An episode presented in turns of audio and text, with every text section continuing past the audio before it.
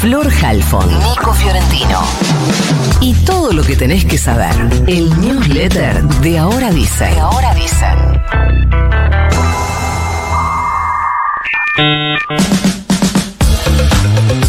Empiezo por la noticia de anoche. En la región, el empresario Daniel Novoa se impuso en la segunda vuelta de Ecuador y ganó la presidencia, así que va a completar el mandato de Guillermo Lazo y se va a convertir además en el jefe de Estado más joven en la historia del país. 35 años tiene el que va a ser presidente de Ecuador. Nunca me pasó en la vida, creo, ser más grande en edad que un presidente. Bueno, tiene una breve historia, porque cada vez me va a pasar más, ¿no? Obviamente, pero 35 años es muy joven.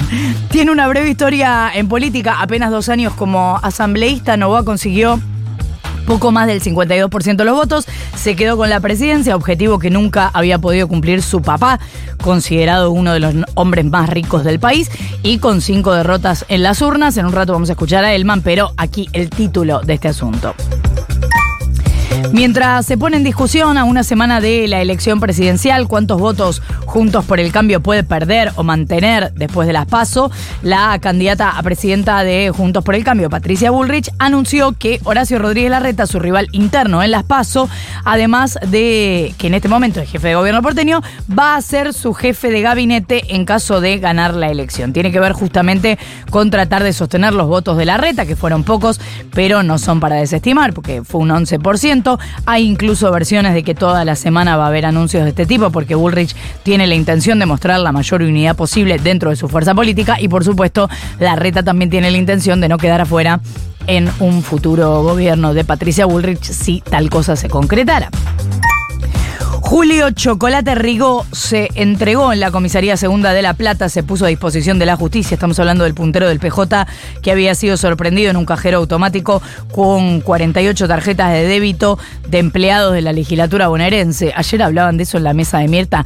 Yo entiendo que el programa debe haber sido grabado, pero un ratito después del mediodía y sin embargo hablaban de esto y decían, no se sabe nada de Rigo, no, no, no se sabe nada, pero si se entregó hace dos días, ¿qué estamos hablando? Bueno, a Chocolate lo buscaban desde el viernes porque había una orden de, de detención, no lo encontraron en su casa, por eso se emitió una orden de captura, fue detenido hace un mes mientras sacaba dinero de un cajero del Banco Provincia de La Plata, recuerden que estaba sacando plata y, y entonces eh, la seguridad del banco le dijo, señor, ¿usted me puede explicar por qué está hace media hora con este cajero y qué está haciendo? Y ahí lo descubrieron, pero por orden de la Cámara de Apelaciones había sido puesto en libertad, después Casación anuló esa decisión de la libertad y el viernes la justicia había empezado a buscarlo, bueno, al final se entregó.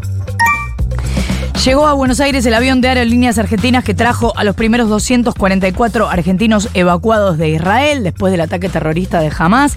El contingente había salido desde Roma, Italia, en el marco del operativo Regreso Seguro, con el que el gobierno nacional, como nos contaba acá el viernes el canciller Santiago Cafiero, busca repatriar a 1.500 ciudadanos. Se armó después toda una historieta porque mm, Enrique Piñeiro, que además de millonario, empresario gastronómico, eh, a veces actor, a veces director de cine, tiene un avión y entonces él contó que el embajador israelí le había dicho si podía usar el avión para ir a buscar argentinos a Israel. Entonces el chabón agarró el avión, llegó hasta España y en España le dijeron hasta acá llegaste, como masa, porque eh, Israel es el que tiene que decidir y ahora tiene toda la potestad de decidir y está bastante eh, selectivo con eso, cuáles son los aviones que aterrizan en Israel y no le dio la autorización. Entonces él ayer en Twitter se preguntaba qué había pasado y por qué entraba en esa situación de no poder avanzar y haber llegado hasta ahí y tener la posibilidad de traer eh, eh, argentinos de Israel y que no lo dejaran avanzar. Pero era raro porque lo estaba preguntando en Twitter en lugar de pegarle un llamado, no sé, el canciller Santiago Cafiero. hasta acá llegaste. Sí. Sobrevivientes, familiares y amigos de víctimas de la masacre de Cromañón, por la cual murieron 194 personas y miles resultaron heridas, exigieron en Plaza de Mayo el cumplimiento de la ley que fue aprobada hace un año, ¿se acuerdan? Para la expropiación del boliche, para convertirlo en un espacio de memoria.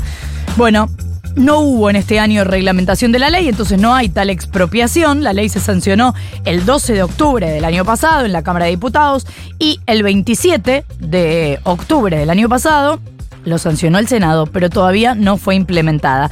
La actividad en Plaza de Mayo se desarrolló con la consigna del primer no cumpleaños de la ley de expropiación. Una intervención artística, además de la lectura de un documento consensuado entre las agrupaciones, pero hay básicamente un reclamo. Son las siete y media de la mañana, mandemos el newsletter. Sí, se va.